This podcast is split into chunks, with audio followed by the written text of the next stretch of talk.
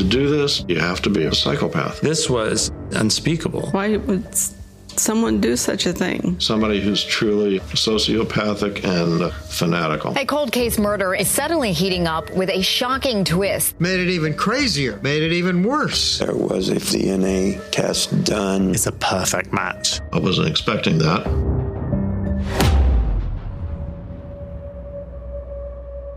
Eine junge Frau wird am helllichten Tage in ihrer Wohnung erschossen, aber niemand hat was gesehen oder gehört.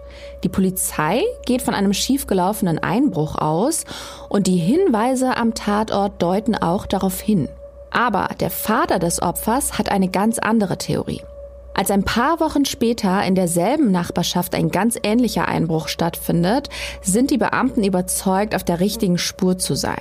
Dennoch werden die Täter nicht ausfindig gemacht und der Fall bleibt ungelöst. Erst viele Jahre später nimmt sich eine Cold Case Unit die Akten nochmal vor und überprüft die gesammelten Beweise vom Tatort erneut. Sie stellen fest, scheinbar lag der Vater all die Jahre mit seiner Ahnung doch nicht so verkehrt. Was die Ermittler genau entdecken, was der mysteriöse Deckname Nummer 5 damit zu tun hat und ob der Fall nach über 20 Jahren doch noch aufgeklärt werden kann, erfahrt ihr gleich bei Mordlausch.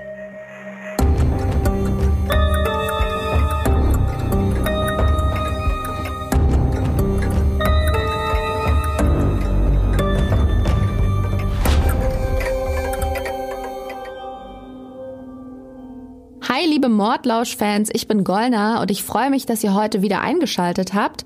Ich habe euch nämlich einen wahnsinnig spannenden Fall mitgebracht. Wie jede Woche haben wir hier hinter den Kulissen geforscht und gegoogelt und uns durch etliche Infos gewühlt, damit ich euch dann, wie jeden Donnerstag, von einem echten Verbrechen erzählen kann. Also lehnt euch zurück, denn jetzt geht's los.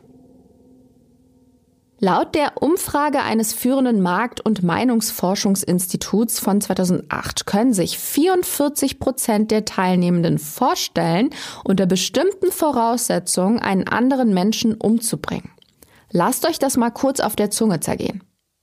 Für die Männer war der nachvollziehbarste Grund für einen Mord Rache und für die Frauen Eifersucht. Fand ich ziemlich interessant, Allerdings sich etwas vorstellen können und es am Ende tatsächlich durchziehen, sind natürlich zwei Paar Schuhe, glücklicherweise. Ich glaube, jede von uns hat mal zum Beispiel wegen eines gebrochenen Herzens eine Dummheit begangen oder sich einen fiesen Racheplan überlegt, den er oder sie letztendlich natürlich doch nicht umgesetzt hat. Manche Gedanken sollten eben nicht in die Tat umgesetzt werden, insbesondere Mordgedanken nicht. Aber bevor ich hier völlig abschweife, beginne ich mal lieber mit dem heutigen Fall und ihr werdet später wissen, warum ich euch das erzählt habe. Es ist 1986 und wir befinden uns mal wieder in Kalifornien und zwar in einem Stadtteil von Los Angeles namens Van Nuys. Das Viertel liegt im Westen von LA, mitten im San Fernando Valley. In den 80ern ist das noch eine recht gut bürgerliche Nachbarschaft. Die Mordrate erreicht zwar in weiten Teilen der Stadt Höchstwerte. Laut Polizeiberichten ist davon um die 1000 Tötungsdelikten im Jahr die Rede.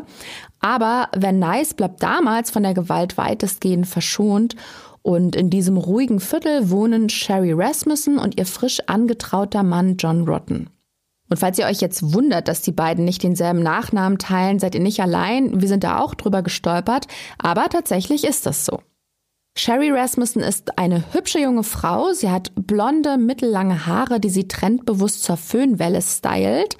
Sie hat helle Augen, volle Lippen und eine freundliche Ausstrahlung. Sie ist groß, 1,80 und sehr athletisch und darüber hinaus auch extrem intelligent. Mit 16 hat sie ihren Highschool-Abschluss in der Tasche und hat sich dann drei Jahre lang zur Krankenpflegerin ausbilden lassen. Und mit 27 ist sie dann bereits Pflegedirektorin in einem Krankenhaus in Glendale.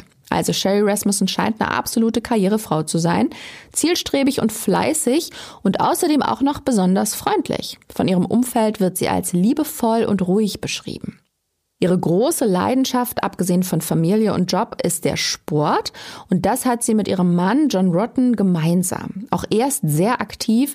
Er spielt für sein Leben gerne Basketball.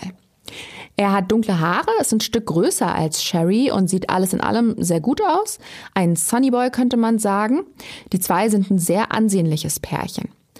John Rotten stammt ursprünglich aus San Diego und hat Maschinenbau studiert. Witzigerweise waren beide zur selben Zeit an der UCLA eingeschrieben, sind sich dort aber höchstens mal über den Weg gelaufen.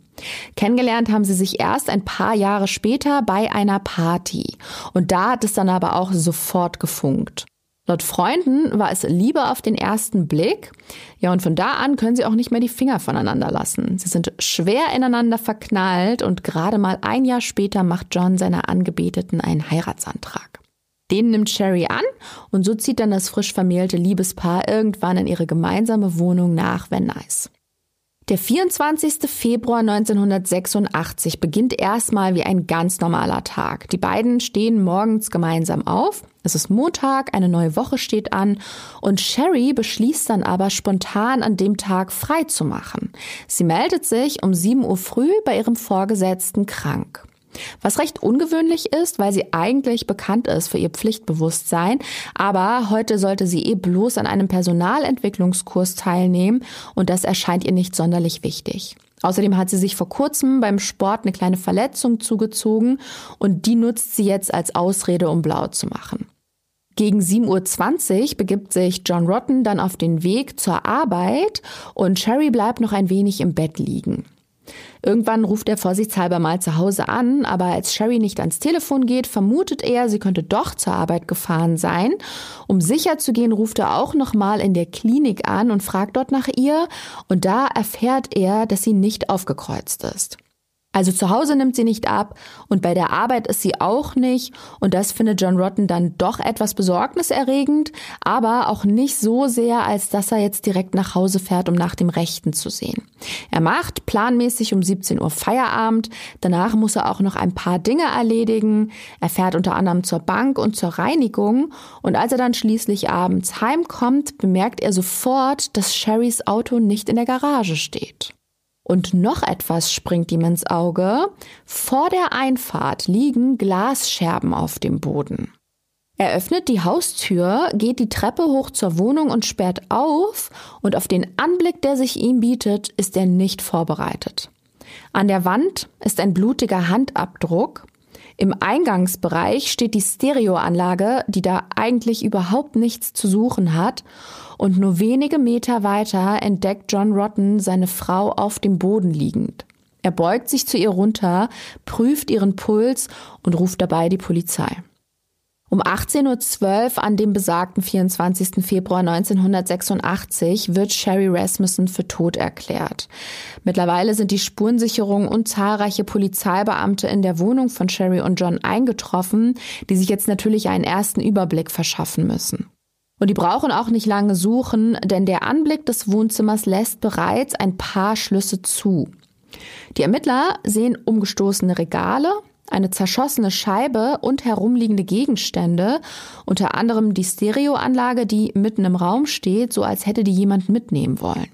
Aber die Spurensicherung findet keine Hinweise darauf, dass jemand gewaltsam in die Wohnung eingebrochen ist. Der Detective Cliff Shepard hat ebenfalls in dem Fall ermittelt und für ihn deutet das auf verschiedene mögliche Szenarien hin. It appeared there was a struggle at the door, but there was no forced entry. Did they pick a lock? Was the door unlocked? You know, had the husband left in the day, left the door unlocked? If she was upstairs, did she come down and confront somebody or answer the door and then was attacked? Shepard sagt hier, dass an der Tür bereits ein Kampf stattgefunden habe, es aber keine Einbruchsspuren gebe. Er fragt sich, ob das Schloss aufgebrochen wurde oder ob die Tür womöglich sogar offen stand. Sherry könnte den Eindringling auch überrascht oder ihn sogar reingelassen haben. Es besteht also die Möglichkeit, dass Sherry Rasmussen ihrem Mörder die Tür geöffnet hat und dann direkt überfallen wurde. Die Spurensicherung stellt außerdem noch Blut an der Wand fest. Es befindet sich ein abgebrochener Fingernagel an der Tür und eine beschädigte Keramikfigur liegt auf dem Boden. Die Ermittler schlussfolgen daraus, dass Sherry Rasmussen mit dieser Figur niedergeschlagen wurde. Danach habe der Täter sich über die am Boden liegende Frau gestellt und sie erschossen. Die Beamten finden auch eine Decke in der Wohnung, die Schmauchspuren und Schusslöcher aufweist. Diese Decke wurde also scheinbar als Schalldämpfer benutzt. Eine Verletzung an Sherry Rasmussens Körper wird im Zuge der Ermittlung noch von besonderer Bedeutung sein. Sie hat eine Bisswunde am Arm. Von dieser wird ein Abstrich gemacht und der wird ins Labor zur Analyse geschickt. John Rotten hat etwa eine halbe Stunde nach Ankunft der Ermittler die Wohnung verlassen. Ein Nachbar bietet ihm noch an, bei ihm zu warten, aber er lehnt ab mit der Begründung, dass er den Anblick der Wohnung nicht ertragen würde, weil die einfach genauso aussieht wie die, in der er bis eben noch mit seiner Frau zusammengelebt hat. Stattdessen zieht sich der verzweifelte Witwer zurück. Er setzt sich auf eine Stufe und wartet, bis die Beamten auf ihn zukommen, denn die müssen ihn natürlich befragen. Meist stammt der Täter aus dem sozialen Umfeld des Opfers. Nicht selten fällt daher der Verdacht zuerst auf den Lebensgefährten oder Ehepartner, falls vorhanden. Ich hatte es ja schon erwähnt. John hatte irgendwann versucht, seine Frau zu erreichen, vergeblich, aber obwohl er sich Sorgen um sie gemacht hat, ist er nicht nach Hause gefahren, um nach ihr zu sehen. Und selbst nach Feierabend ist er nicht auf direktem Wege heim, sondern hat erst noch die Besorgungen erledigt. Das kommt den Ermittlern zwar irgendwie verdächtig vor, aber was fehlt, ist ein mögliches Motiv. Warum sollte John Rotten seine Frau ermorden? Die Ehe war harmonisch und um Geld kann es ihm auch nicht gegangen sein. Es wartet jetzt keine hohe Summe aus einer Lebensversicherung oder dergleichen auf ihn. Und am allerwichtigsten, er hat ein Alibi. Am Tag darauf führen die Ermittler erste Befragungen in der unmittelbaren Umgebung durch, in der Hoffnung, dass ein Nachbar oder eine Nachbarin etwas mitbekommen hat und einen entscheidenden Hinweis liefern kann. Und tatsächlich, eine der Anwohnerinnen übergibt den Polizisten eine Handtasche, die zwei Gärtner zuvor gefunden und bei ihr abgegeben haben. Die Tasche gehört Sherry Rasmussen. Ihre Brieftasche samt Führerschein ist noch drin. Und das bestärkt die Theorie der Ermittler. Die glauben nämlich, dass Sherry Rasmussen Opfer eines schiefgelaufenen Einbruchs geworden ist. Möglicherweise hat sie den oder die Eindringlinge auf frischer Tat ertappt und konfrontiert, woraufhin dann der überraschte Einbrecher zweimal auf sie geschossen und sie mit einem dritten Schuss aus nächster Nähe schließlich umgebracht habe. Danach sei der Täter vor lauter Panik rausgestürmt, habe das Auto seines Opfers gestohlen und wäre geflohen. Das Einzige, was nicht so recht zur Theorie der Detectives passt, neben der Handtasche und dem BMW von Sherry Rasmussen wurde nichts geklaut, bis auf die Heiratsurkunde des Ehepaars. Die ist ebenfalls verschwunden, aber was sollte ein Einbrecher mit der Heiratsurkunde seines Opfers wollen? Die Handtasche ist wie gesagt wieder aufgetaucht und das Auto wird ebenfalls ein paar Wochen später in tadellosem Zustand wiedergefunden und zwar etwa vier Kilometer von Sherry und Johns Zuhause entfernt. Der Schlüssel steckt noch im Zündschloss und es weist auch sonst keinerlei Kratzer oder Schäden auf. Nicht mal das Autoradio wurde entwendet. Eigentlich hätten die Ermittler erwartet, dass Teile des Diebesguts verhökert würden. Es handelt sich ja hier immerhin um einen BMW, also kein billiges Fahrzeug. Aber offensichtlich hat die Person das Auto nur als Fluchtwagen benutzt und dann hat sie ihn gar nicht mal so weit vom Tatort entfernt stehen gelassen. Das Auto wird natürlich gründlich untersucht, aber die Spurensicherung findet nichts keine Fingerabdrücke, keine Haare oder Blutspuren oder ähnliches. Nichts, was man zur Analyse ins Labor schicken könnte. Es ist picobello sauber. Trotzdem sehen die Detectives erstmal keinen Grund, in eine andere Richtung zu ermitteln. Es deutet für sie immer noch alles auf einen Raubüberfall hin, der für Sherry Rasmussen tödliche Folgen hatte. Und erhärtet wird diese Theorie, als sechs Wochen später in derselben Nachbarschaft ein sehr ähnlicher Einbruch stattfindet. Und zwar bei einer Frau namens Lisa Ravoli. Die hat ihre Wohnung ganz in der Nähe von John und Sherry und eines Morgens klopft es unvermittelt an ihrer Tür. Sie geht hin, wirft einen Blick durchs Fenster und sieht einen Mann, den sie nicht kennt. Also öffnet sie die Tür nicht und geht wieder zurück ins Bett. Gegen Mittag verlässt Ravoli ihre Wohnung, weil sie ein Lunchdate hat. Gut eine Stunde später kommt sie wieder nach Hause und stellt fest, dass die Wohnungstür aufgebrochen wurde. Sie stößt die Tür auf und entdeckt einen Fremden in ihrem Flur. Und jetzt wird's interessant. Der Mann macht sich gerade an ihrer Stereoanlage zu schaffen. Scheinbar will er die mitnehmen. Genau in dem Moment kommt plötzlich ein weiterer Mann die Treppe runter und der hält eine Waffe in der Hand, die er auf Ravoli richtet. Die junge Frau fängt panisch an zu schreien und rennt weg, um sich in Sicherheit zu bringen. Einer, der damals in derselben Nachbarschaft wohnt, ist Alan Tarski und der hat sich in einem Interview folgendermaßen über diesen zweiten Einbruch geäußert. The fact that there was an apparent attempted robbery right down a couple blocks away to me reinforced the fact that, wow, they were probably Sherry's murderers. Tarski sagt, nachdem er von dem zweiten Raubüberfall erfahren hat, war er ziemlich sicher, dass das Sherrys Mörder gewesen sein müssen. Und er hat ja auch irgendwie recht, ein Zufall kann das eigentlich gar nicht sein. Unweit voneinander finden zwei Einbrüche am helllichten Tage statt. Beide Male soll unter anderem die Stereoanlage entwendet werden, die dann im Wohnzimmer zurückbleibt. Und beide Male sind die Einbrecher bewaffnet. Das spricht ja dafür, dass das LAPD mit seiner Diebstahltheorie auf der richtigen Fährte ist. Nachdem die Öffentlichkeit von dem Vorfall erfährt, macht sich natürlich in der Nachbarschaft Unbehagen breit. Offenbar ist eine Einbrecherbande in dem Viertel unterwegs, die auch nicht davor zurückschreckt zu schießen. Ich persönlich würde mir da auch Sorgen machen, zumal die Polizei auch keinerlei Anhaltspunkte hat, um wen es sich bei den beiden Männern handeln könnte. Es gibt keine Fingerabdrücke, keine Tatwaffe, bloß Phantombilder, aber selbst die führen zu keiner Identifizierung der Täter. Und je länger die Polizei den Männern nicht auf die Schliche kommt, desto unwahrscheinlicher ist es, dass der Fall überhaupt gelöst wird.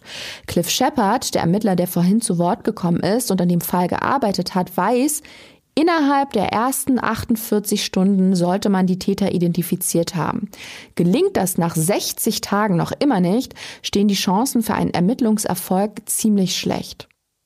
Sherry Rasmussens Eltern wurden natürlich auch über die Ermordung ihrer Tochter informiert. Nels und Loretta Rasmussen heißen sie. Das Ehepaar wohnt in Tucson, Arizona und ist verständlicherweise am Boden zerstört, als sie von dem Überfall erfahren. Und da die Fahndung des LAPD bisher ergebnislos ist, loben die Rasmussens sogar eine Belohnung in Höhe von 10.000 Dollar aus für jegliche Hinweise, die zur Ergreifung des Mörders führen würden aber leider ohne Erfolg. Die Polizei kommt bei den Ermittlungen nicht weiter. Und nach einem Jahr ohne Durchbruch in dem Fall schreibt Nels Rasmussen, also Sherrys Vater, dem Polizeichef einen Brief. Und zwar plagt ihn schon von Anfang an der Verdacht, dass die Ex-Freundin von John Rotten was mit der Tat zu tun haben könnte. Also die Ex von Sherrys Mann. Dieser Brief bleibt allerdings unbeantwortet und gegen diese besagte Frau wird nicht ermittelt. Sie wird scheinbar nicht mal befragt. 1993 versucht Nels Rasmussen es dann noch einmal. Bis dahin liegt der Fall auf Eis, bis ein neues Team den Fall erneut aufrollt. Und Rasmussen hat nun die Hoffnung, dass er die neuen Detectives von seiner Theorie überzeugen kann. Er bittet das LAPD, den Abstrich von Sherrys Bisswunde zu untersuchen. Und das aus gutem Grund. In der Zwischenzeit hat sich bei den DNA-Analyseverfahren einiges getan und Nels Rasmussen hatte darüber gelesen. Er bietet sogar an, diese Tests zu bezahlen, aber die Beamten des LAPD erklären ihm, dass sie keine willkürlichen Tests anordnen könnten. Sie bräuchten zumindest einen Verdächtigen. Ja, und diese Antwort ist für den Vater der Getöteten inakzeptabel. Er versteht es einfach nicht, weil seiner Meinung nach ja die Ex-Freundin von John Rotten eine 1A-Verdächtige darstellt. Tja, das sieht die Polizei von Los Angeles anders. Die legen Nels Rasmussen sogar noch nahe, nicht so viele Krimis zu schauen. Für Rasmussen beweist das bloß, dass das LAPD kein Interesse an der Lösung des Falls hat. Ihm wird klar, er vergeudet seine Zeit, wenn er den Ermittlern weiterhin vorschlägt, wie sie ihre Arbeit zu machen haben. Und schließlich zieht er sich zurück und fragt bei der Behörde auch nicht mehr nach. Und so vergehen nochmal acht Jahre, bis dann im Jahr 2001 eine Cold Case Unit den Fall erneut aus dem Schrank holt. Warum sie sich ausgerechnet diesen Mord aus den 80ern vornimmt, kann uns Cliff Shepard nochmal erklären. Er gehört nämlich dieser Cold Case Unit an. We were just getting into DNA. So our focus was sexual assault type crimes or crimes where DNA evidence had been left behind. Shepard sagt, die DNA-Analyse war voll im Kommen, deswegen haben sie sich 2001 vor allem auf ungelöste Mordfälle konzentriert, bei denen DNA-Spuren gesichert werden konnten. Und das ist ja beim Sherry Rasmussen-Mord der Fall. Heute sind ja DNA-Analysen aus der Kriminalistik nicht mehr wegzudenken, aber das war natürlich nicht immer so. Der erste Täter, der mittels Gentest überführt werden konnte, war ein britischer Sexualstraftäter und Mörder. 1984 forscht Alec Jeffreys eigentlich zum Thema Erbkrankheiten. Dabei entdeckt er aber zufällig eine Methode, die Erbinformationen verschiedener Personen miteinander zu vergleichen. Das ist die Geburtsstunde der modernen DNA-Analyse. Etwa zur selben Zeit werden zwei Schülerinnen umgebracht. Die Polizei kann beide Taten zwar in Verbindung bringen und ist überzeugt, dass es sich um einen Wiederholungs- oder Serientäter handelt, aber der kann nicht ausfindig gemacht werden, obwohl am Tatort eine Vielzahl an Spuren sichergestellt wurden. Schließlich überführt ein DNA-Test den Mann und er wird am 19. September 1987 verhaftet. Früher brauchte man für einen erfolgreichen DNA-Test noch eine relativ große Probe. Bei Blutspuren zum Beispiel eine Probe der Größe eines 1-Euro-Stücks, damit ihr mal eine Vorstellung habt. Heute reichen winzige Partikel schon aus. Aus Gewebe, Haar oder Blutspuren können DNA-Profile erstellt werden, die bei jedem Menschen unterschiedlich sind. Nur bei eineigen Zwillingen nicht. Bei der kriminalistischen DNA-Analyse, also wenn es darum geht, ein Verbrechen aufzuklären, werden nur die nicht kodierenden Abschnitte des DNA-Strangs untersucht. Forensikerinnen und Forensiker dürfen also keine Auskunft über Merkmale wie Haarfarbe oder ethnischer Herkunft geben. Lediglich das Geschlecht darf festgestellt werden. Mittlerweile führen viele Länder DNA-Datenbanken, wo DNA-Profile von Spuren und Personen gespeichert sind und für einen Abgleich auf nationaler und internationaler Ebene zur Verfügung stehen. Aber zurück zu den Ermittlungen der Cold Case Einheit. Cliff Shepard sieht sich die Akte Rasmussen also nochmal an, liest sich die Berichte durch und sichtet die Fotos vom Tatort und da fällt ihm unter anderem der blutige Handabdruck an der Wand auf. Den hatte ich zu Beginn ja auch erwähnt. Die vielversprechendste Spur ist jedoch der Abstrich von der Bisswunde an Sherry Rasmussens Arm. Jedoch muss Shepard feststellen, dass ausgerechnet dieses Beweisstück fehlt und so setzt der Ermittler dann erstmal alles daran, die Probe aufzuspüren und das mit Erfolg. Sie ist in der Asservatenkammer der Gerichtsmedizin. Das Röhrchen kommt ins Labor, um ein DNA-Profil zu erstellen und was dabei herauskommt, rückt den Fall plötzlich in ein ganz anderes Licht. Sherry Rasmussen wurde von einer Frau gebissen. Und bevor ich euch erzähle, wie die Ermittlungen weitergehen, fasse ich schnell zusammen, was wir bisher alles erfahren haben. Am 24. Februar 1986 wird Sherry Rasmussen in ihrer Wohnung überfallen und erschossen mit einem Schuss aus nächster Nähe. Das LAPD geht von einem Einbruch aus, der für die junge Frau tödlich geendet ist. Dafür sprechen Hinweise am Tatort, wie zum Beispiel die Stereoanlage, die mitten im Raum steht. Aber gestohlen wurden lediglich das Fahrzeug des Opfers, seine Handtasche und die Heiratsurkunde. Sechs Wochen später findet in der Umgebung ein weiterer Einbruch statt.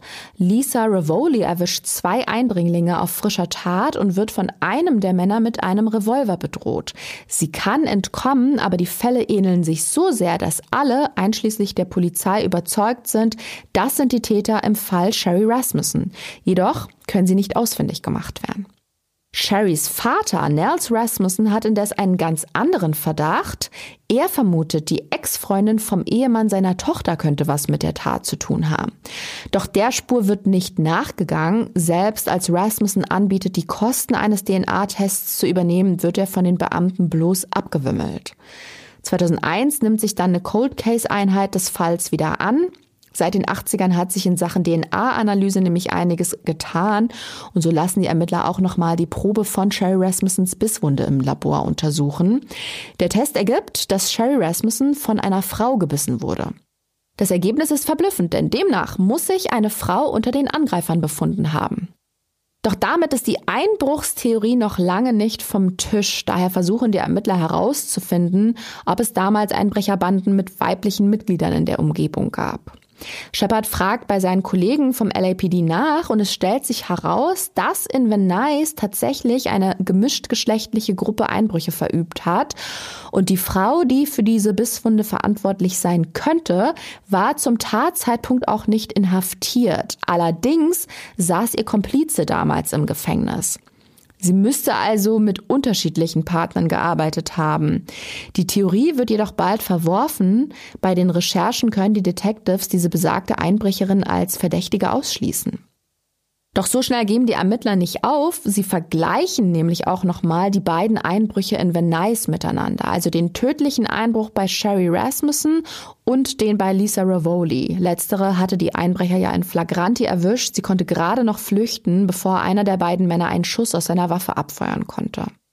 Über die Gemeinsamkeiten hatte ich vorhin ja schon gesprochen. Zum einen haben die Taten kurz hintereinander stattgefunden. Sechs Wochen nach dem Angriff auf Sherry Rasmussen waren die Männer bei Lisa Ravoli eingestiegen.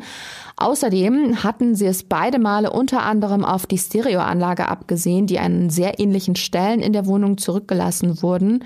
Und wie gesagt, Sherry Rasmussen wurde mit einem Revolver erschossen und auf Lisa Ravoli wurde mit einem gezielt.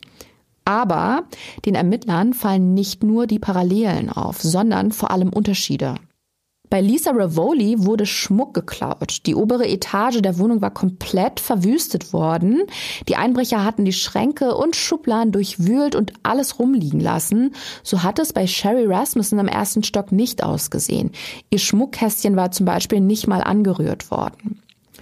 Dann ist da noch die Sache mit dem Fluchtwagen. Der BMW von Sherry Rasmussen wurde ja angeblich von den Einbrechern geklaut. Das Auto hat das LAPD nur ein paar Kilometer von der Wohnung entfernt gefunden, in tadellosem Zustand. Die Männer, die bei Lisa Ravoli eingebrochen sind, hatten aber ein eigenes Auto. Nun könnten sie sich nach dem gescheiterten Einbruch bei Rasmussen natürlich einen Fluchtwagen angeschafft haben. Aber zu guter Letzt, an der Wohnungstür von Sherry und John konnten keine Einbruchsspuren festgestellt werden. An Lisa Ravolis Tür hat man aber ganz klar erkennen können, dass die gewaltsam aufgebrochen wurde. Und dann gibt es da noch einen Umstand, der so gar nicht zu der Einbruchstheorie passt. Die Stereoanlage stand bei John und Sherry mitten im Raum direkt am Fuß der Treppe. Und auf dieser Stereoanlage hat man einen blutigen Abdruck gefunden. Das Blut gehört Sherry Rasmussen und das deutet darauf hin, dass das Gerät von dem Täter oder der Täterin nach dem Mord dort platziert wurde. Das alles bringt die Detectives der Cold Case Abteilung nun auf eine neue Idee. Möglicherweise war der Einbruch bei Sherry Rasmussen bloß inszeniert. Dafür spricht insbesondere, auf welche Art und Weise die Frau umgebracht wurde. Sie wurde aus kurzer Distanz erschossen. Und welche Schlussfolgerung Cliff Shepard aus dieser Tatsache zieht, verrät er uns selbst. Getting that close to them, you want to murder them and make sure you did. Also Shepard sagt hier, man kommt seinem Opfer nur so nah, wenn man es töten will. Er und sein Team sind nun der Meinung, dass es keine Zufallstat war. Die Person, die Sherry Rasmussen auf dem Gewissen hat, ist an diesem Tag mit dem Vorhaben zu der Wohnung gefahren, sie zu erschießen. Und laut DNA-Analyse handelt es sich bei der Person um eine Frau. Der Tathergang könnte nun folgendermaßen ausgesehen haben. Die Täterin hat sich Zugang zur Wohnung von Sherry und John verschafft. Vermutlich hat Sherry ihr aufgemacht. Sie hat zweimal geschossen, aber ihr Ziel verfehlt. Stattdessen ist dabei die Scheibe einer Tür zu Bruch gegangen. Sherry will der Schützin entkommen, es gelingt ihr aber nicht. Sie gerät in einen Kampf mit der Angreiferin. Sherry Rasmussen ist sportlich und groß. Irgendwann schafft sie es, die Täterin in den Schwitzkasten zu nehmen und in dem Moment beißt die andere Frau zu, um sich zu befreien. Danach muss sie Sherry mit einer Porzellanfigur niedergeschlagen haben, sich dann über sie gestellt und noch einmal aus nächster Nähe den tödlichen Schuss abgefeuert haben. Die große Frage ist jetzt natürlich, wer hatte es auf Sherry Rasmussen abgesehen und warum? Eine Antwort erhoffen sich die Ermittler vom Witwer von John Rotten und der erzählt den Detectives dann von einer Ex-Freundin namens Stephanie Lazarus. Und ihr ahnt es bestimmt schon, das ist genau die Frau, die auch schon Sherrys Vater Nels Rasmussen damals im Visier hatte. John Rutten hat Stephanie Lazarus im Studentenwohnheim der UCLA kennengelernt und die beiden haben zusammen Basketball gespielt. Stephanie hat damals ein Stipendium für die Uni und ist im Hochschulsport aktiv. Die beiden verstehen sich gut, es knistert zwischen ihnen und so entwickelt sich mit der Zeit eine sexuelle Beziehung. Allerdings gibt John ihr wohl immer zu verstehen, dass er nichts Festes will. Stephanie hat hellbraune Haare, einen extrem wachen und eindringlichen Blick und ein sehr breites Lächeln. Sie hat eine Top-Figur, ist sehr athletisch, extrem schlau, gebildet und tough. Sie spielt John wohl auch immer mal fiese Streiche, mobst ihm zum Beispiel die Klamotten aus der Umkleide, woraufhin er nackt in sein Zimmer zurück muss und sowas. Also offenbar ist diese Stephanie eine, mit der man eine gute Zeit haben kann. Und es hat John Rotten damals auch. Selbst nach dem Studium halten sie Kontakt und treffen sich hin und wieder für ein Schäferstündchen. Irgendwann findet Stephanie dann heraus, dass John sich verlobt hat und da bricht eine Welt für sie zusammen. Scheinbar wollte sie all die Zeit mehr von John Rotten. Sie ist total verliebt in ihn und will im Gegensatz zu ihm was Exklusives, aber er will nun mal eine andere Frau. Sie heult sich bei ihrer Mitbewohnerin aus und bittet John Rotten dann schließlich noch um ein letztes Treffen. Sie würde sich gerne mit ihm aussprechen. Er stimmt zu und das Treffen endet mit Sex, obwohl John zu dem Zeitpunkt bereits mit Sherry Rasmussen verlobt ist. Das alles erzählt John Rotten den Ermittlern und dann erwähnt er noch, dass die besagte Ex-Freundin Polizistin geworden ist. Stephanie Lazarus arbeitet als Detective beim LAPD. Das bedeutet, wenn die Cold Case Unit den Hinweis von John Rotten ernst nimmt, muss sie gegen eine Kollegin ermitteln und dann auch noch gegen eine, die großes Ansehen genießt. She impressed some people if she was able to get from patrol to work homicide and to get up to burglary auto theft division. You have to have people recommend you. Cliff Shepard erklärt hier, dass Lazarus sich von einer einfachen Streifenpolizistin bis ins Raub- und Diebstahldezernat hochgearbeitet hat. Sowas gelingt einem nur mit Empfehlungen. Sie muss sich also richtig gut angestellt haben. Und genauso war es auch. Ihre Vorgesetzten haben nur in den höchsten Tönen von Stephanie Lazarus gesprochen. Mittlerweile ist sie Mitglied einer Art Eliteeinheit, die sich ausschließlich mit Kunstraub beschäftigt. Wenn etwas richtig Wertvolles geklaut wird, ermitteln Lazarus und ihre Kollegen, so zum Beispiel auch, wenn einer Berühmtheit teurer Schmuck entwendet wird. 1996 hat sie einen Kollegen geheiratet und später mit ihm ein Kind adoptiert. Als Mutter blüht sie nochmal so richtig auf und alles läuft bestens. Und auch innerhalb des LAPD gab und gibt es niemals auch nur ein böses Wort über Stephanie Lazarus. Und trotzdem steht sie nun im Fokus der Ermittlungen zu einem brutalen Mord, der vor über 20 Jahren verübt wurde. Eigentlich kaum zu glauben. Doch der Verdacht erhärtet sich, als die Ermittlungen voranschreiten. 1986 hat Lazarus ihre Dienstwaffe, einen Revolver im Kaliber 38, als gestohlen gemeldet. Und zwar knapp zwei Wochen nach dem Angriff auf Sherry Rasmussen. Angeblich wurde ihr Auto aufgebrochen und eine Sporttasche gestohlen und in dieser Tasche befand sich unter anderem diese besagte Waffe. Ein Projektilabgleich bestätigt, dass beim Mord an Rasmussen Polizeimunition zum Einsatz gekommen ist, also dieselbe Munition, die zu der angeblich gestohlenen Waffe von Lazarus passt. Allerdings ist ihr Revolver nie mehr aufgetaucht weswegen man kein Vergleichsprojektil hat und leider nicht mit absoluter Gewissheit sagen kann, dass Sherry Rasmussen mit Stephanie Lazarus Revolver erschossen wurde. Trotzdem ist der Zeitpunkt der Verlustanzeige verdächtig. Die Cold Case Unit wendet sich auch nochmal an den Vater des Mordopfers, an Nels Rasmussen. Der fällt aus allen Wolken, dass das LAPD nach 15 Jahren jetzt doch nochmal seine Hilfe braucht. Aber natürlich erzählt er den Beamten im Detail alles, was ihm damals zu seinem Verdacht bewegt hatte. Laut Rasmussen hat Stephanie Lazarus seiner Tochter und ihrem Mann aufgelauert. Sie wäre mindestens dreimal unangekündigt aufgekreuzt. Einmal habe sie ihre Skier mitgebracht. Sie wollte, dass John, also ihr Ex, sie für sie wachst, was er auch gemacht hat. Für Sherry war das aber eindeutig ein Vorwand. Sie war davon überzeugt, dass Stephanie bloß eine Ausrede gebraucht hat, um ihren Ex wiederzusehen. Diese Sorge erklärt sie damals auch ihrem Mann, aber der winkt bloß ab. Er versichert ihr, dass er mit Stephanie abgeschlossen und kein Interesse mehr habe. Die taucht dann aber wohl nochmal einfach so auf und da sagt Sherry ihr klipp und klar, dass sie fernbleiben soll. Aber für Stephanie ist das keine Option, im Gegenteil, sie kommt wieder und das nächste Mal sogar in voller Montur, also in Uniform und mit Dienstwaffe und allem drum und dran. Vermutlich, um Sherry einzuschüchtern. Und laut ihrem Vater gelingt ihr das auch. Sherry bekommt es wirklich mit der Angst zu tun und erzählt ihren Eltern dann davon. Und sie erzählt auch, dass Lazarus sogar bei ihr auf der Arbeit war und dort hat sie ihr sogar gedroht. Sie meinte, wenn ich John nicht haben kann, soll ihn keine haben.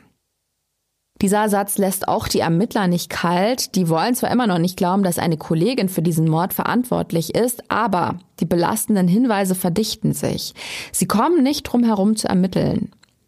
Nur darf Lazarus davon natürlich nichts mitbekommen. Die Cold Case Unit und ihre Kunstraub-Elite-Einheit haben ihren Sitz im selben Gebäude, angeblich sogar nur ein paar Türen voneinander entfernt, auf derselben Etage.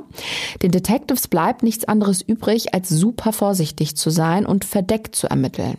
Da sie ja nicht wissen, wer Lazarus was vom Stand der Ermittlungen stecken könnte, müssen die Mitarbeiter der Cold Case Abteilung zweimal überlegen, bevor sie irgendwen einweihen. Sie erwähnen fortan auch nicht mehr ihren Namen, sondern nennen sie nur noch Nummer 5. Und das aus folgendem Grund. Sie ist natürlich nicht die einzige, die die Cold Case Unit ins Visier nimmt. Insgesamt haben sie fünf weibliche Verdächtige.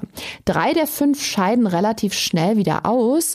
Eine ehemalige Arbeitskollegin von Sherry Rasmussen wird noch etwas genauer unter die Lupe genommen, aber sie kann mithilfe eines DNA-Abgleichs auch ausgeschlossen werden. Und am Ende konzentrieren sich die Ermittler auf die fünf fünfte Verdächtige und die bekommt aus Diskretionsgründen eben den Namen Nummer 5. Ihr erinnert euch doch bestimmt noch an die Bisswunde an Sherry Rasmussens Arm. Von der wurde ja damals ein Abstrich gemacht und Jahre später stellte sich dann bei einem DNA-Test heraus, dass das Opfer von einer Frau gebissen wurde. Und nun wollen die Ermittler wissen, ob die DNA zu Stephanie Lazarus passt. Aber die wird den Detectives natürlich nicht einfach eine Probe geben, zumal sie ja gar nicht weiß, dass die sie im Fokus haben. Deswegen werden Undercover-Polizisten auf sie angesetzt. Am 27. Mai 2009 folgen sie Lazarus zu einem Schnellrestaurant. Dort isst und trinkt sie was und hinterher wirft sie ihren Becher in einen Mülleimer. Dieser Becher wird sichergestellt und ins Labor gebracht.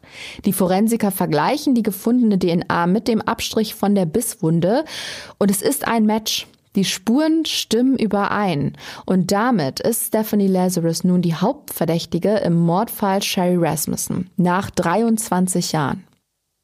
Ja, und nun müssen sich die Ermittler natürlich mit ihr unterhalten. Jedoch soll sie nicht vorgewarnt sein, sonst könnte sie sich ja womöglich in der Zwischenzeit auf die Befragung vorbereiten und der Überraschungseffekt wäre hin. Deswegen überlegen sich die Beamten eine Coverstory. Sie erzählen Lazarus, dass sie gerade einen Kunstraub auf dem Tisch hätten. Es gebe auch einen Verdächtigen, der in Untersuchungshaft sitzen würde. Und mit der Person könne sie sich ja mal über gestohlene Kunst unterhalten. Da sagt Lazarus natürlich nicht nein. Die Ermittler fahren mit ihr zu besagtem Gefängnis, wo sie am Eingang als erstes ihre Waffe abgeben muss. Dann gehen sie mit ihr in einen Verhörraum. Dort wartet jedoch kein Insasse, den sie vernehmen soll. Stattdessen beginnen die Cold Case Ermittler damit, sie langsam aber sicher über den Sherry Rasmussen Fall zu befragen. Es gibt Videomaterial von diesem Gespräch. Da sieht man eine ganz schön überrumpelte Stephanie Lazarus in der Ecke eines vermutlich recht kleinen Raumes sitzen. Und zuerst wollen sie von ihr wissen, warum die Beziehung zu John Rotten damals auseinandergegangen ist. Daraufhin ist sie erstmal ziemlich perplex. Offenbar hat sie mit keiner Faser damit gerechnet, dass es bei der Aktion die ganze Zeit um sie gegangen ist. Sie antwortet den Detectives dann auch, sie dachte, es ginge hier um Kunst, aber die fragen einfach unbeirrt weiter. Sie wollen herausfinden, wie John und Stephanie damals Schluss gemacht haben. Und die Antwort können wir uns ja mal eben anhören. You know, I don't it was kind of a weird relationship. I mean, we we we dated Um, I can't say that he was my boyfriend. I don't know that he would consider me his girlfriend. Also ich finde, man hört die Überraschung in ihrer Stimme ganz gut. Am Anfang ihrer Antwort stammelt sie noch so ein wenig und dann sagt sie, dass die Beziehung zu John von Anfang an seltsam war. Sie haben sich zwar regelmäßig gesehen, aber als ihren festen Freund hätte sie ihn nicht bezeichnet und sie glaube auch nicht, dass er sie als seine Freundin gesehen hätte. Danach wollen die Beamten wissen, ob sie sich im Guten getrennt haben, woraufhin Lazarus erwidert, dass die Trennung ihrer Meinung nach gut verlief. Allerdings sprechen ihre Tagebucheinträge eine andere Sprache. Während dieser Vernehmung findet nämlich zeitgleich eine Hausdurchsuchung statt. Und dabei findet das Team auch ihre Tagebücher aus der Zeit. Sie hat relativ viel und oft über das endgültige Ende ihrer Treffen geschrieben. Ganz offensichtlich ist ihr das Beziehungsaus sehr nahe gegangen. Die Ermittler wissen außerdem von einem Brief, den Lazarus John Rottens Mutter geschickt hatte. Darin hatte sie unter anderem geschrieben, sie könne nicht verstehen, warum John eine andere Frau heiraten wolle. Die Mutter von Rotten hat ihr sogar geantwortet, sie wollte sie aufbauen und hat sowas geschrieben wie, sie solle lieber nach vorne sehen. Und dieses Ereignis hat Lazarus auch in ihrem Tagebuch beschrieben. An dem Tag, an dem Post von Rottens Mutter kam, war sie furchtbar bedrückt. Sie schreibt, sie konnte sich bei der Arbeit gar nicht konzentrieren und weiß nicht mehr so richtig, wie sie den Tag überhaupt durchgestanden hat. Woran sie sich aber erinnert, laut Tagebucheintrag, ist, dass sie John besucht hat, aber seine Freundin war da. Und auch über die Verlobungsnachricht hat sie geschrieben, diese Neuigkeit hat sie damals so sehr mitgenommen, dass sie sich selbst als emotionales Wrack bezeichnet hat. Sie schreibt, sie war deprimiert und konnte sich überhaupt nicht konzentrieren. Also das steht nun ziemlich im Kontrast zu ihrer Aussage bei der Vernehmung, aber das Ganze ist ja jetzt auch schon über 20 Jahre her und das sagt sie ihren Kollegen auch. Sie erklärt, dass diese Fragen Erinnerungen hervorrufen. Die Detectives lassen sich aber nicht beirren und fragen sie nun konkret nach dem Tattag, also nach dem 24. Februar 1986. Sie soll beantworten, ob sie bei Sherry Rasmussen war und ob es zu einer Auseinandersetzung gekommen ist. Und das verneint Lazarus. Als sie sie dann um eine DNA-Probe bitten, sagt sie ihren Kollegen, ihr wollt mir hier was anhängen. Die Ermittler erzählen ihr von der DNA-Probe, die am Tatort sichergestellt wurde, also die von der Bisswunde, und dass sie gerne einen Abgleich machen würden, um sie zu entlasten. Und da reicht es Lazarus. Sie erklärt, sie wisse, wie das ablaufen würde und sie müsse jetzt jemanden benachrichtigen. Sie steht auf und will gehen und in dem Moment wird sie festgenommen. Ihre Kollegen klären sie über ihre Rechte auf und nehmen sie in Gewahrsam. Für die Rasmussens ist das die erlösende Nachricht. Endlich wird die Mörderin ihrer Tochter zur Rechenschaft gezogen. Bei der Verhandlung im Jahr 2012 bekennt sich Stephanie Lazarus allerdings nicht schuldig. Laut Staatsanwaltschaft ist das Motiv der Angeklagten Eifersucht. Sie konnte es nicht ertragen, dass der Mann, den sie liebte, eine andere Frau heiraten will und deswegen hat sie ihre Rivalin Sherry Rasmussen umgebracht. Und beweisen will die Anklage das Ganze anhand der DNA-Probe von der Bisswunde. Jedoch hat die Verteidigung da was einzuwenden. Der Umschlag, in dem sich das Röhrchen befand, hatte nämlich ein Loch und außerdem war er nicht versiegelt. Lazarus Anwalt Mark Overland behauptet nun, dass die Probe auch verunreinigt worden sein könnte. Darüber hinaus weist er darauf hin, dass nicht alle gesicherten Spuren auch untersucht wurden, wie beispielsweise einer der blutigen Fingerabdrücke an der Wand. Und natürlich erwähnt er auch die Sache mit dem Revolver. Da die vermeintlich gestohlene Waffe von Stephanie Lazarus nicht aufgetaucht ist, kann nicht mit hundertprozentiger Sicherheit davon ausgegangen werden, dass das die Mordwaffe war. Zumal das Kaliber der Waffe weit verbreitet sei. Fünf Wochen lang verhandeln Anklage und Verteidigung den Mord an Sherry Rasmussen und am Ende ziehen sich die Geschworenen zu der Urteilsfindung zurück. Nach zwei Stunden sind sie sich bereits einig und das Ergebnis hören wir uns jetzt mal an. We, the jury, in the above entitled action, find the defendant, Stephanie Eileen Lazarus, guilty of the crime of murder of Sherry Rasmussen. Ja, ihr habt es wahrscheinlich verstanden, die Jury befindet Lazarus für schuldig. Sie wird anschließend zu einer 27-jährigen Freiheitsstrafe verurteilt, die sie in einem Frauengefängnis in Corona, Kalifornien absitzt. Eine Sache finde ich noch ganz interessant und zwar hätte das LAPD Stephanie Lazarus bereits 1986 auf dem Schirm gehabt, wäre sie möglicherweise gar nicht angeklagt worden oder wäre zumindest nicht verurteilt worden. Damals steckte die kriminalistische DNA-Analyse noch in den Kinderschuhen, haben wir ja vorhin gehört. Dennoch ist es tragisch, dass sie so lange mit dem Verbrechen davongekommen ist. Und es ist auch irgendwie unfassbar, wie sie all die Jahre ihre schreckliche Tat für sich behalten konnte. Sie hat einen anderen Menschen getötet und dann einfach weitergemacht, als wäre nie was gewesen. Das finde ich ganz schön abgebrüht und kaltherzig. Cliff Shepard, einer der Cold Case Ermittler, die den Fall ja letzten Endes doch noch gelöst haben, findet, eine Polizistin, die mordet, muss psychisch gestört sein. Klar sind Polizeibeamte auch nur Menschen und nicht alle sind zwingend gute Menschen. Stephanie Lazarus hat in jedem Fall ihr Fachwissen dazu missbraucht, die Ermittler für eine lange Zeit auf die falsche Spur zu führen. Und hat sich mehr als zwei Jahrzehnte nichts anmerken lassen. Wenn ihr Gewissen sie nicht gequält hat, ist an der Psychopathentheorie von Shepard ja vielleicht echt was dran.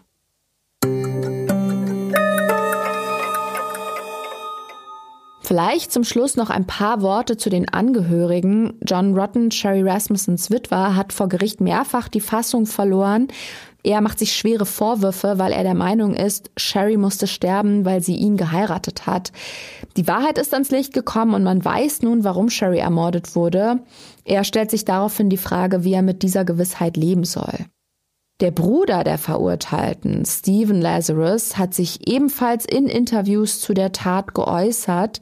Er ist der Meinung, dass die Gerichtsverhandlung ungerecht abgelaufen ist und man seine Schwester nicht auf Grundlage der DNA-Probe hätte verurteilen dürfen. Der Schuldspruch war für ihn wie ein Schlag in die Magengrube. Er sagt aber auch, wenn sie es war, dann sitzt sie zu Recht im Gefängnis. Abschließend möchte ich den Vater von Sherry Rasmussen noch zu Wort kommen lassen. Der Mann hatte von Anfang an einen Verdacht, eine Ahnung und er hatte recht. Aber das bringt ihm seine geliebte Tochter natürlich nicht wieder. Ich lerne jeden Tag aufs Neue, damit umzugehen.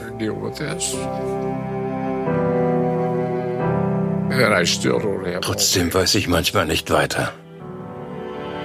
It's like a es ist.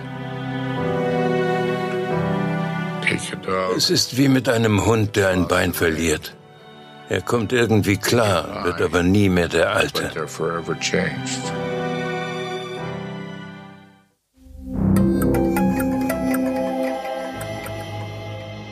Das war es auch schon wieder für diese Woche. Ich hoffe, ihr habt in der letzten Stunde mitgefiebert und wenn ihr den nächsten spektakulären Fall nicht verpassen wollt, dann abonniert, liked und folgt Mordlausch am besten. Ihr wisst ja, wo ihr uns findet. Falls nicht, dann schaut gerne nochmal in die Show Notes. Nächsten Donnerstag geht es um den Albtraum aller Eltern. Es geht um eine Patchwork-Familie. Beide sind alleinerziehend und haben bereits jeweils einen Sohn aus vorherigen Beziehungen.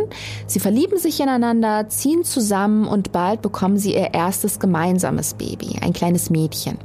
Das Familienglück scheint perfekt, doch dann kommt er eines Abends von der Arbeit nach Hause und bemerkt, dass die Haustür nicht verschlossen ist. Er sieht sofort nach seiner Verlobten und den Kindern und muss dann feststellen, dass sein zehn Monate altes Baby verschwunden ist. Was dem kleinen Mädchen passiert ist, erzähle ich euch nächste Woche in einer neuen Folge von Mordlausch.